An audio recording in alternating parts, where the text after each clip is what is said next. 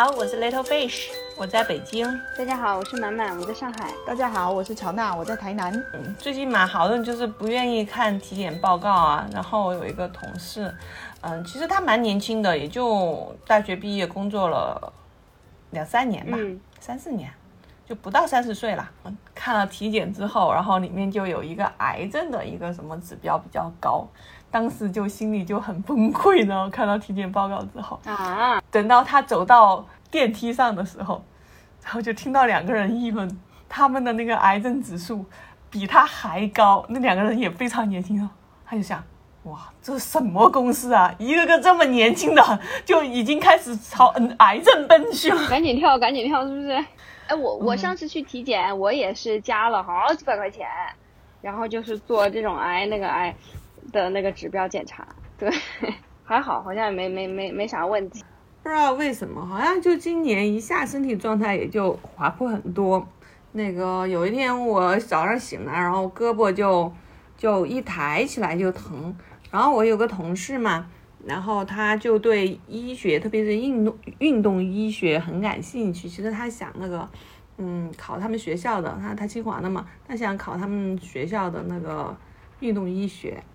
然后他就把这个身体的这些肌肉都学得很明白，他就跟我挨个讲。实际上他说这个肩膀疼就是我们的，像我们长期用电脑，其实手一直处于一个内旋状态，要经常的把手往外翻一翻，让让胳膊处于一个外旋状态。因为只要你内旋，你的肱二头肌就一直处于紧张状态。把你的手放到鼠标上，即使不动，你的。肱二头肌都在发力啊！我我我感觉这个绝对是属于就是个人的个人体验啊。但是，我总之是，呃，人到中年，深深相信的一点就是生命在于静止。我觉得我就挺好的，嗯，没没啥问题。反正我不运动的，我从来不刻意的运动的。但是。我非常相信，就是说保持这个，比如说多走啊，多站呐，少坐呀，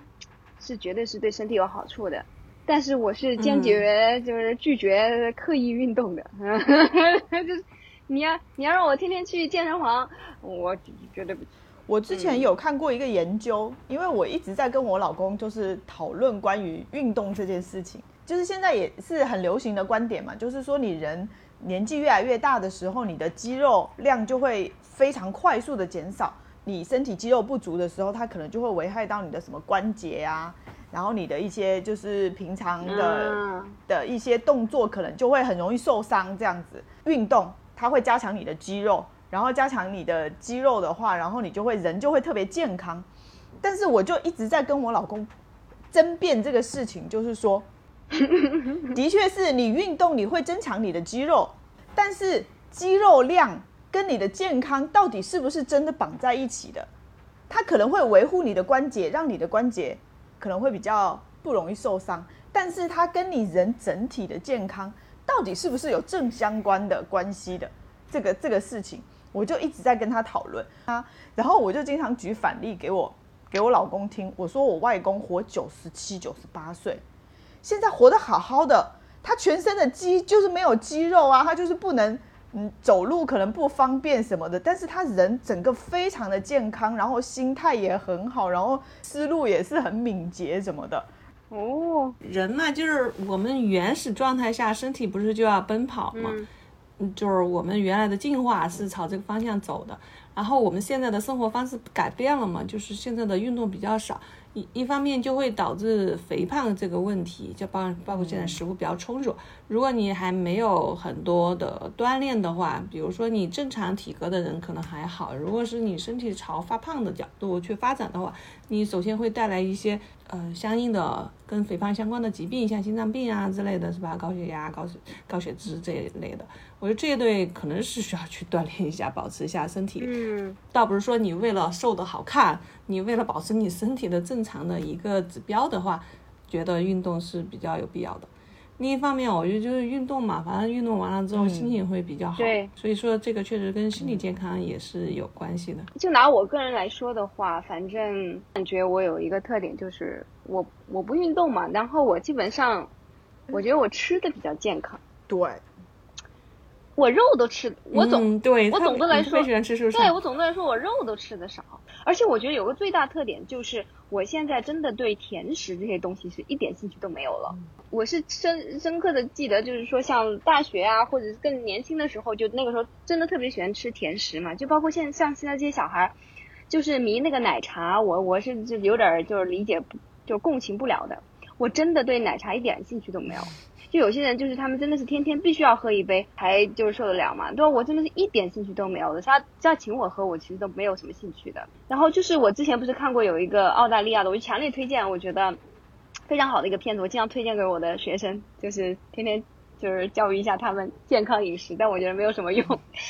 就是专门讲那个糖对人的身影响的呢，就他拿自己做实验嘛。历来就是关于这个健康饮食就有两派嘛，一个是说是糖造成肥胖更显著，啊一一一个是说呃是脂肪嘛，自己做的一个实验呢，就是明显是证明是糖更有问题的，因为他当时他就是专门去买的那种低脂的食物啊，低脂酸奶呀，然后牛奶呀，反正他。他是买了很多的加工食物，啊，比如说果汁啊什么的，但是呢，就是都是买的那种所谓的就是标榜的健康的食物嘛，对吧？但是他就是呃，就拿这些东西去吃，然后吃了一个月，然后就就发现了有就有一个非常严重的一个增重的一个情况嘛。那他他同时还找了那个营养学家和啊、他每每周都要去定期的检查他的身体，然后就是呃，相当于有这样的一个监控之下，拿自己做实验。哎，然后就发现说，嗯、像这些低脂的饮食里边，其实为了保持口感，它就会放更多的糖，所以等于他这个实验就证明，就是糖对人的危害是更大的。非常喜欢吃糖，是因为糖能够带来非常高的热量嘛，对吧？就是这种原始的我们的基因里面肯定是非常喜欢这个东西的。但实际上呢，糖就是却是一个，就是我们可以完全不不吃也可以活得很好的一个一种东西。不像脂肪，你看其实还是很很重要的嘛，你你有是要要吃的嘛，而且你吃蛋白质那种，比如说你吃肉类里边肯定多多少少会有脂肪，但是糖你是可以完全把它隔绝在你的生活之外，你也丝毫不会损损害你的健康的这种。就你你就是，当然你可以正常的吃水果，就你你不要刻意的去吃糖了，你完全没有任何的必要再刻意的吃糖。我感觉我目前是基本上就是按照这样一种生活方式，反正我觉得还可以。其实一直在宣导的，就是有一些研究，他就是觉得说，小孩子其实吃了糖，他会很严重的影响他的情绪，就是他会有，他其实也会有嗯戒断反应，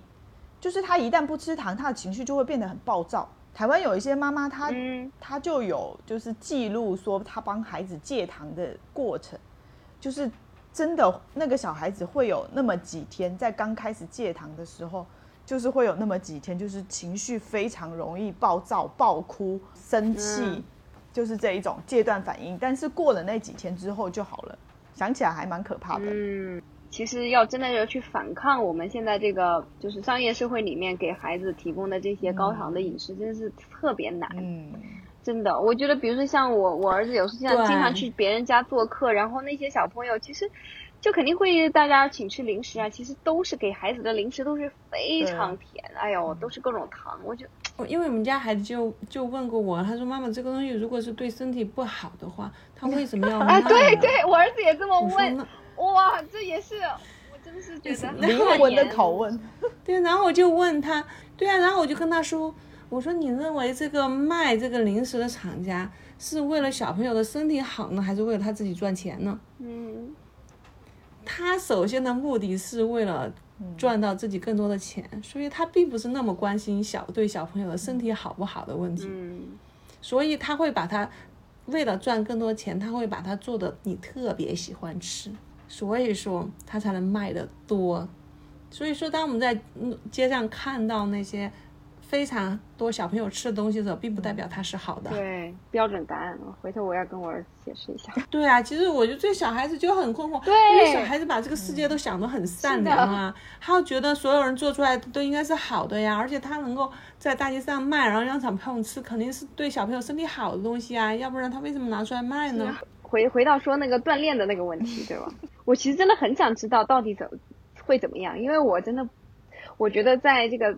就同龄人或者比我小的那种 人里面，我真的算是特别不爱运动的，但每次我就想，你看，就是像那种乌龟，就是一动不动的，然后就很活得很久。寿命特别长，人就是你有一个基准的健康之后，其实最重要的还是心态，就是你没有那种什么焦虑啊，就是压力过大啊，然后你的生活机能就不是很健全啊那一种。我就觉得我外公的例子真的是一个非常好的一个样本，就是他真的就是心态特别的好，他觉得子孙孩子。所有你所有烦心的事都跟他没有关系。我前前几天也看到一个说法，就是说，其实真正在这个世界上活得好的人，相对来说都是比较自私的。就是你你用你自己的眼光去看他的时候，你就会觉得说他是相对比较自私的，因为他只看他自己。你所有的什么子孙儿女什么这些事，全部都跟我没关系。就是你们爱吵架就去吵架，你们好了就回来看我，我我就很开心这样子。然后你们烦心的事不要来跟我讲。比如说他的保姆嘛，就经常会去街上啊，就听了一些八卦什么，他就说你别跟我说这些，我不想听，他就不听这些，就真的就是完全就活在他自己的那一种，就是神仙般的世界里面，所以寿命特别的长，然后也不运动，就是可能只是说他的脚步可能就是走得很慢，需要拄拐杖什么的，就没有那么的肌肉去支撑。但是他整个人是非常的健康的，因为我奶奶也是这样。我奶奶年轻的时候，他们那一辈儿人嘛，也是操了很多心啊。然后有诶，有一年他就算命，说的他只能活到七十二岁，所以从他七十一岁开始就看开了，啥都不管了，儿子孙儿女有啥矛盾他都不操心了。然后结果他活到了九十多岁过世的。太有意思了，我觉得心态真的很重要。也是个蛮有意思的故事。你看以前的修行的人嘛，修行的人就是对，所以也是所以睡眠，我觉得是不是就睡眠也也很重要？我觉得我目前我我自我感觉我应该身体还是比较健康的原因，就是因为我觉得我睡眠还是很不错的。虽然我经常睡得很晚，但是我就一睡就能睡着，我睡眠还是可以的。其实你虽然你。就是主动的运动少，但是其实你的被被动运动还是挺多的。你看啊，你要去挤地铁，你要去换校区，对，就整个过程中你是有运动的，包括你上课你是站着的，对。所以说整个这这些都是对身体还是比较好一个状态。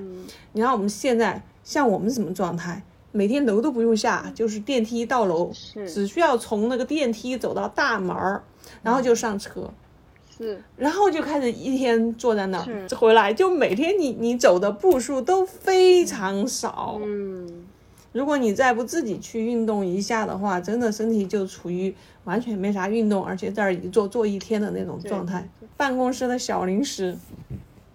排名 number one 的就是黑芝麻丸。因为他们研究了一下，现在黑芝麻丸黑芝麻丸也是做的很健康，号称很健康。然后我们同事研究了一下它的能量啊，那些相当于要吃五十颗黑芝麻丸才能达到吃一碗米饭的热量，所以让我们放心的吃。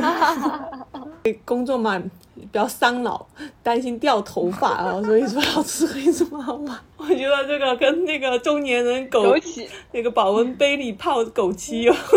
对，多吃坚果也有好处啊！我我也比较喜欢吃坚果。我觉得就是如果这个想吃零食的时候，就买一点坚果来吃，就是完全那种没有做加工的坚果啊，吃一点最好了。其实适度的运动应该是要的。像我就是经常跟我老公对着干的，我还是会运动啊，比如说也会去打网球啊，上芭蕾课啊什么的，也是会运动。但是我是觉得说，我的确是比较不支持。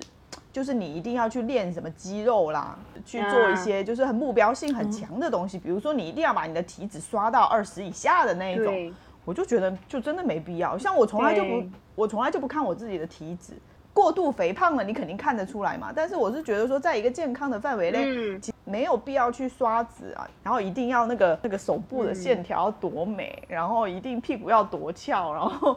就是，我就觉得说去追求一些很太极致的东西了，其实没有太大的必要。就说到这个，其实我一直就是那个厚嘛，后背比较厚嘛。啊，以前我也不是很在意，对对，就是说身材这个问题不是很在意。然后我不是肩膀抬不起来之后，然后我那个同事给我看了之后，他就说，因为实际上我的根本原因是我的下背部肌肉力量太弱。拉不住，就拽不住这块儿嗯肌肉了，所以说就就就产生了这个胳膊这个会疼这个问题，所以就要让我去平时多练一下下背部力量。嗯，并不是，我觉得有些时候说健身嘛，可能他为了体型要刻意的去训练什么线条啊之类的，这个我不是很在意。但是有时候你身体的有些肌肉，经真的你平时工作什么的，可能经常用不到，比如说你下背部的那个肌肉，嗯，它很很难被锻炼到。然后你经常伏案的话，又是一直都是往上面牵引的。最后的话，你是比如说大家就会说什么肩周炎啊那些，其实所谓的肩周炎就是里面的肌肉群各种问题。以前我也不是很在意，这次他给我从头到尾的讲了一下之后，我觉得哎，好像说的蛮有道理。然后所以我现在也是尽量。每天哪怕花个十分钟啊，那种也要锻炼一下背部、下背部肌肉。对，因为这个东西这个地方是很难锻炼到。你想哦，我忽然发现，好像真的是就是因为我的这个工作的性质，就是其实无形中对我的身体其实是很有好处的。因为我想起来了，以前我就是最早最开始参加工作的时候，没有多久就开始，其实就有那个肩周。也不知道不知道是不是肩周炎，反正就是肩很难受啊，还包括那个肩胛骨的那个地方嘛，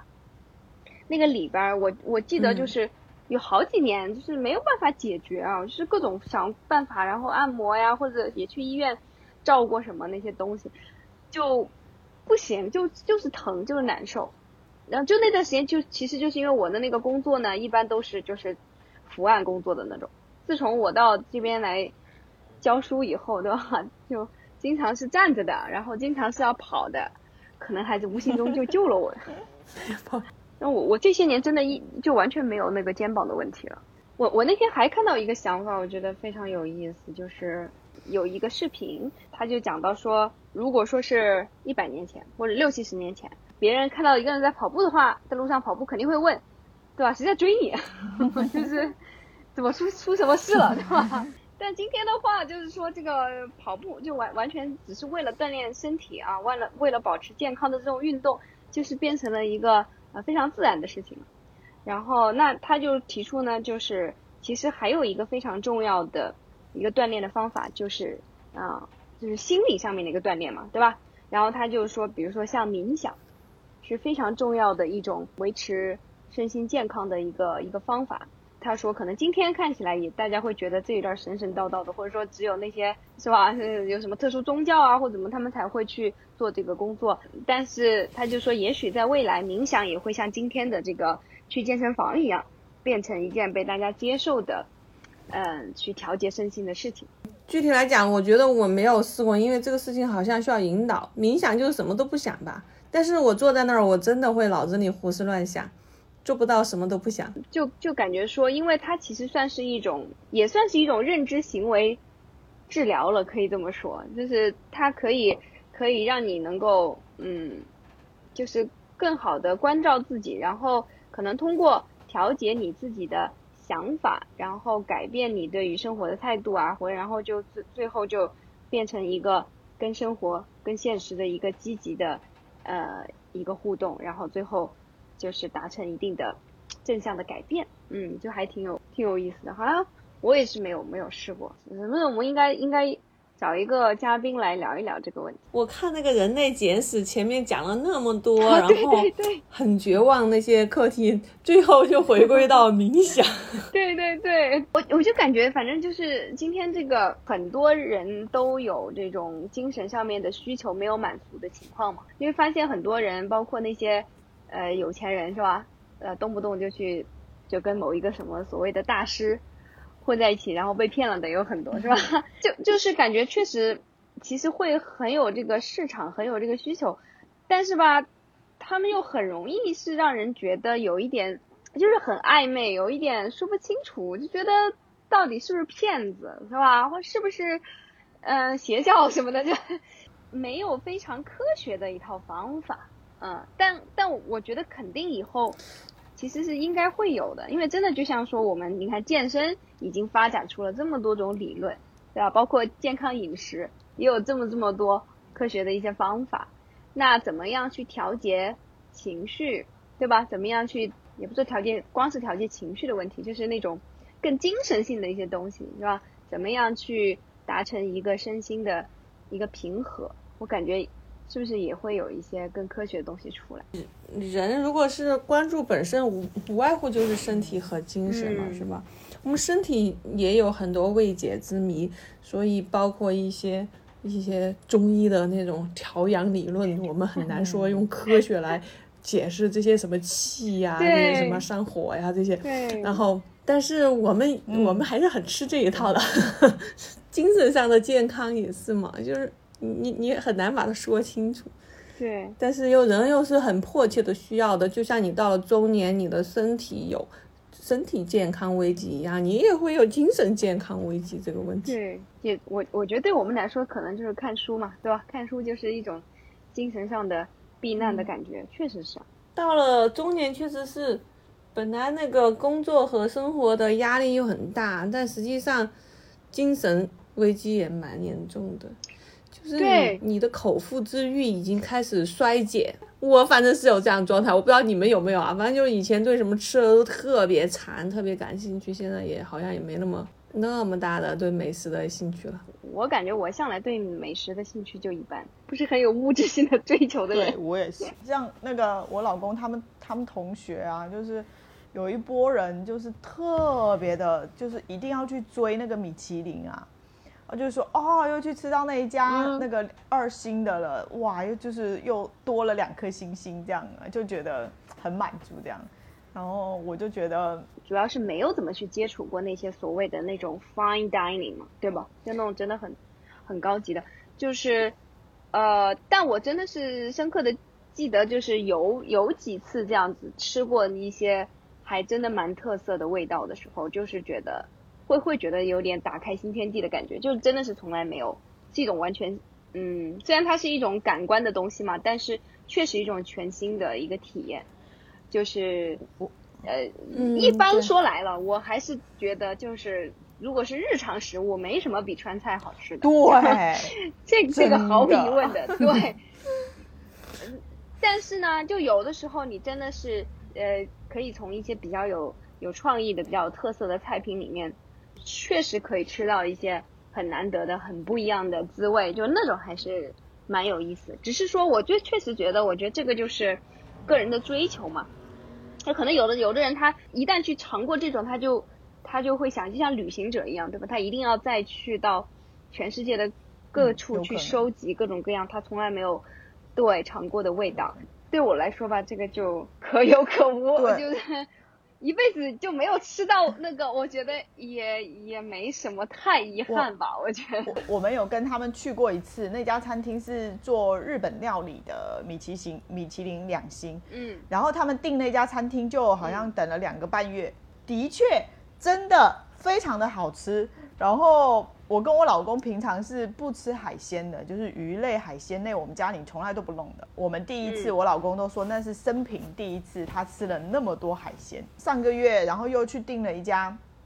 米其林二星的，好像是吃吃法国菜，然后我就说我没有什么 兴趣去参加了，就是我没有就是想说一定要去追求那个很特别的、极致的那一种在饮食上的体验。嗯，我就觉得你如果请我吃一个火锅，我一定会去的。请我吃一个那种正宗的成都路边的一个麻辣火锅，我一定就会去。你们说到这个问题，跟你说我我其实就是有想有想到一个还蛮重要的点。我们可能会觉得，就有些东西一辈子没有吃过，也不觉得太大的遗憾。但是，呃，你们会不会去想，有什么东西，比如说我们就是真的就是想到那种，就像 bucket list 的那种，死之前一定要做的什么什么事情？你们有没有去想过，就是像类似这样子的，有哪些事情？那你如果没有做到的话，就会遗憾呢？没有，我是真的没有。没有我我前段时间，你因为你提到这个嘛，我前段时间就还翻到我一篇日记，嗯就是他，我就很简短的写说，那个时候可能是我在飞机上写的，因为那个时候的飞机颠簸的非常的厉害，然后我就写说，如果在这个时间点让我死了的话，我我也是真的毫无遗憾的。就是我我我不觉得说我好像缺少了什么，比如说我没有就是陪着我老爸老妈就是一定要陪着他们老去啊，或者是一定要把我小孩子养的嗯很好，要看着他结婚，要看着他生小孩，这样才了无遗憾。但是我就觉得说，你可能就是我此时此刻，如果地震死了，我也觉得说，我的人生没有什么好遗憾的。我的确真的就是这样，就是想不到什么事情一定非得要去做。对啊，我我觉得也是，因为比如说我会觉得，嗯、可能如果我这个时候没了，然后在我妈妈老年没人照顾她，会稍微有点担心。对孩子可能会觉得，哦，嗯，没有妈妈了，呃，会过得比较不太好一点。但是对于我个人来讲，我没有什么觉得我还有我一定要去做的事情。就我觉得，其实我可能也有点这样，所以你看，我们我们仨都是这种这种性格的，但是我就会对我自己的这种想法会产生一种自我的批评，就我我就会想说，那你你不觉得你这样子就有点往来人世一套吗？就是你你这个好像就没有尽到你最大的努力吗？对我，我真的会，就是一方面我，我真的是我完全体会你们说的这种心情的。其实我个人也是属于非常像这种，因为如果我我觉得如果我们不是这种人的话，可能真的就不是在这里，对吧？就真的是那种比较 ambitious 的那种人的话，就 所以在这儿瞎聊天。对的，但是另外一方面，我又确实不能够很心安理得的这么这么接受。说真的，就是我，我我我我怀疑我这个想法，如果到我就是更老年了以后，可能会会更严重。我就是挺挺害怕。其实说实在的，我是有一点点害怕，就是老了以后会不会觉得非常的遗憾，你知道吗？就很后悔，就觉得自己当初为什么不去做一些事情。我一点儿都没老，我跟你说，我也是，之前我可能还有点遗憾，我之前我可能还有点遗憾，觉得，哎，觉得我的事业也不是很成功啊，然后就觉得自己也不是太差，怎么就混成这样？我现在到了现在，我真一点遗憾都没了，因为我觉得 已经深深的看到，如果我想那个。有年薪百万也好，几百万也好，都是有路径的。但我真的不愿意再过那种生活。对，就是要用你现在拥有的东西去换的，所以我觉得我现在挺好的。我倒不是说真的，我倒真不不是说是物质上。其实是这样子的，你的这个心理需求嘛，就会有一个人生的自我实现，是吧？以前你就会觉得，好像你还没有做到你人生的自我实现，至少还没有到你你需求的那个 level。嗯，就是你可能工作上也有一些成就感，你也做了一些不少让你值觉得值得骄傲的事情，但是呢，没有到你觉得把你的潜能发挥到最大，或者是你、你可以为这个世界做的好像可以更多的更有价值的事情没有干完。对。我现在觉得我也就这样了，就是说就已经看过了，就这样了，OK 了，我没有遗憾了。我觉得应该是这样子去说啦，就是说我们现在已经是很满足于说我们现在人生的这种状态，就是或者说我们经历的这些东西，然后我们也就是说，就算此时此刻世界真的就是末日了，我们也没什么好遗憾的。所以我觉得说，今后的人生，我们还存在这些人生，如果有一些别的遭遇，或者一些别的际遇，让我们去发生了一些什么新的改变，或者是做出，即使我们就这样活下去好了，就是你可能遇到一些新的朋友，然后交了一些，就是看了多看了一本书，我觉得这些就是多得的，就是你人生就是突然多出来的，你就会觉得说你的，其实你越老的时候，你就会发现说你其实获得的越多，而不是说失去的或者是后悔的。对我我觉得以前年轻的时候，因为喜欢旅游嘛，觉得还有好多没有看过的风景，嗯，然后觉得还有好多地方好像就是人生一定要去的，一辈子必须要去的十大什么清单啊，就、嗯就以前还会有这种想法，我会我会想去伊犁看看梨，嗯，什么杏花是吧？看看 看看林芝的桃花，然后现在已经觉得看不看也就那样了，没有说一定有执着的一定要去看看，就是以后有机会啊能看到最好，没有机会也也都无所谓。对，以前我会。有以前我会排，比如说这个暑假我的旅行计划是什么，我我还有多少地方特别想去，我应该排到哪儿。现在没有什么说我特别想去或者是必须要去的地方，然后也没有说什么是特别想干必须要干的事情，就是他算是没有理想了吧，就是但是之前我看过一本小说，就是我不是就是我还推荐过嘛，我还挺挺有触动的，就是它里边体现的这一个就是很典型的中年的，就英文叫做 complacency 吧，反正就是就是一种对于现状的一种接受和一种满意，就是这样，就觉得人生就是这样，就是也没有什么，就是他不不这种这种感觉不是说真正的自我实现的那种啊，但是呢，就是也没有什么觉得不好的，就是也没有什么嗯特别烦恼的，然后就是就是这样一种状态嘛，其实是一种蛮蛮平和的一种状态嘛，对吧？嗯，但是呢，英文里面反正这个词是比较有一点点贬义的啊，就是这个中文的话应该就是嗯安于现状吧。所以就是其实很多时候我们走人到中年，可能就是很有可能会会走到这样的一个状状态。其实我一点都不安于现状，但是我没有什么特别想去做的事情了。其实其实更不好的，可能是更不好的一个状态，就是没有理想。对，但其实某种意义上说，就是你觉得目前拥有的已经基本上比较，你没有那种特别强烈的不满足感了嘛？就虽然你现在不是说完全的那种所谓的我们说自我实现，但是。但是也没有那种不满足感，没有强大到能够让你去采取很多行动。我觉得人生是一个经历，是一个过程。嗯，你有没有遗憾，并不在于说你现在你在此刻你拥有多少东西，或者是你的生活处于什么状态，而是你之前的经历，你觉得是否完整？嗯，我觉得对于我。前半生的经历，我觉得 基本上完整的，没有什么说我这一生还要必须要去做、必须要去经历的东西，并不是说我现在拥有的东西我觉得满意不满意的问题，而是说我觉得没有什么是我必须还要去经历的事情。嗯嗯嗯，所以说，就像你说，我为什么还有必须要去做的事情？我觉得没有了。我倒想的不是说去就是。嗯，得经就是经历，就是那种说要被动的那种经历点什么事情。我我更多的可能还是想的是，觉得自己能不能主动的去做一些什么事情嘛。就因因为正正好就是那个，我不是那天看那个，呃，就昨天我把《立马之梦》那个书看完了嘛，我就觉得特别特别的有感触。就是我发现原来大家都会有这样的一个困惑嘛，对吧？就是他作为一个，因为他是一个博士生嘛，是吧？那他就更有强烈的这种，就是说。他会非常非常的纠结，就他到底在多少程度上可以参与某些事情，而不是说纯粹作为一个旁观者嘛？其实我觉得每每个人在在生活中，其实就都会面临这样子的一个一种困境。就他可能他确实是很想更多的去参与的啊，就是所谓的我们说那个马克思说的这个改变世界嘛，对吧？就是说要去更多去参与，但以后他发现呢，可能。对吧？这个中间不管是说他的呃机会也好，还是说这个参与的代价也好，难以去承受的，或者是没没有特别多好的入口的，会非常纠结。但是呢，又确实不太满于满足于只是做一个旁观者，所以他就会产生这种非非常的这种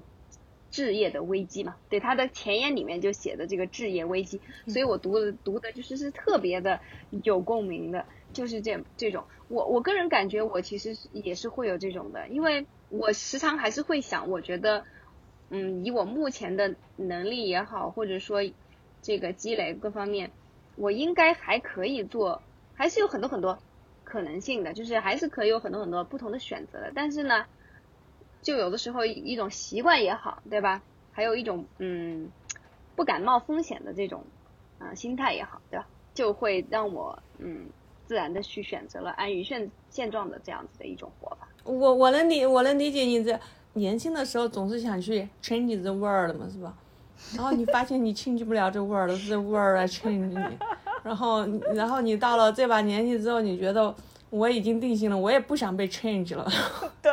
我我 change change 不了这 world，我也不想再 change world 再来 change 我了，就就好了，我们和解吧，谁也别动谁了。对，我就感觉可能我是属于那种，就是因为年轻时候还没有没有叛逆够，还没有 尝试过足够多的可能性，所以肯定到这个年龄就还会不满足的。对，对的。所以年轻的时候叛逆是多么的重要。其实我觉得我是我们三个里面最没有叛逆性的，虽然看起来我性格很叛逆，但我走的路是最稳妥的，最没有什么创意的路。没有啊，我觉得你能够在就是在这个奔四的这种年龄去抛弃这个十几年的国企的工作。我觉得这个也就是很少的有人能够做出的选择呀。因为那个那十几年的生活，基本上最后已经陷入一个没有什么改变的空间的角度了。你天过下去都是重复的工作嘛。所以说，那与其这样，你你换一个工作，本来你收入也不会减少，嗯，然后你还可以看到更多新鲜的东西，嗯，看到不同人的活法，是吧？然后见识一下这些所谓的精英。他们是什么样子的一种活法？当然，我代价也是很大，我肯定要牺牲我的稳定性嘛。这个我觉得，如果这个事情就是你说的，如果我当时不做这个改变的话，那因为机会已经放在我面前了，就是你可以去改变一下，过一下不一样的生活。如果你就觉得，哎呀，我太安于现状了，我真的是一点改变都不想做，然后啊，我这样子的话，可能到老了之后会有遗憾，会想曾经是不是有一个那么。呃，机会都已经放那儿了的改变，你人生的一个事情，都一点都不去尝试，我觉得这个肯定会有遗憾。嗯，但因为做了嘛，就就没有啥遗憾。所以啊，如果你觉得说你将来有可能会遗憾的话，你就得真的要做出点什么改变。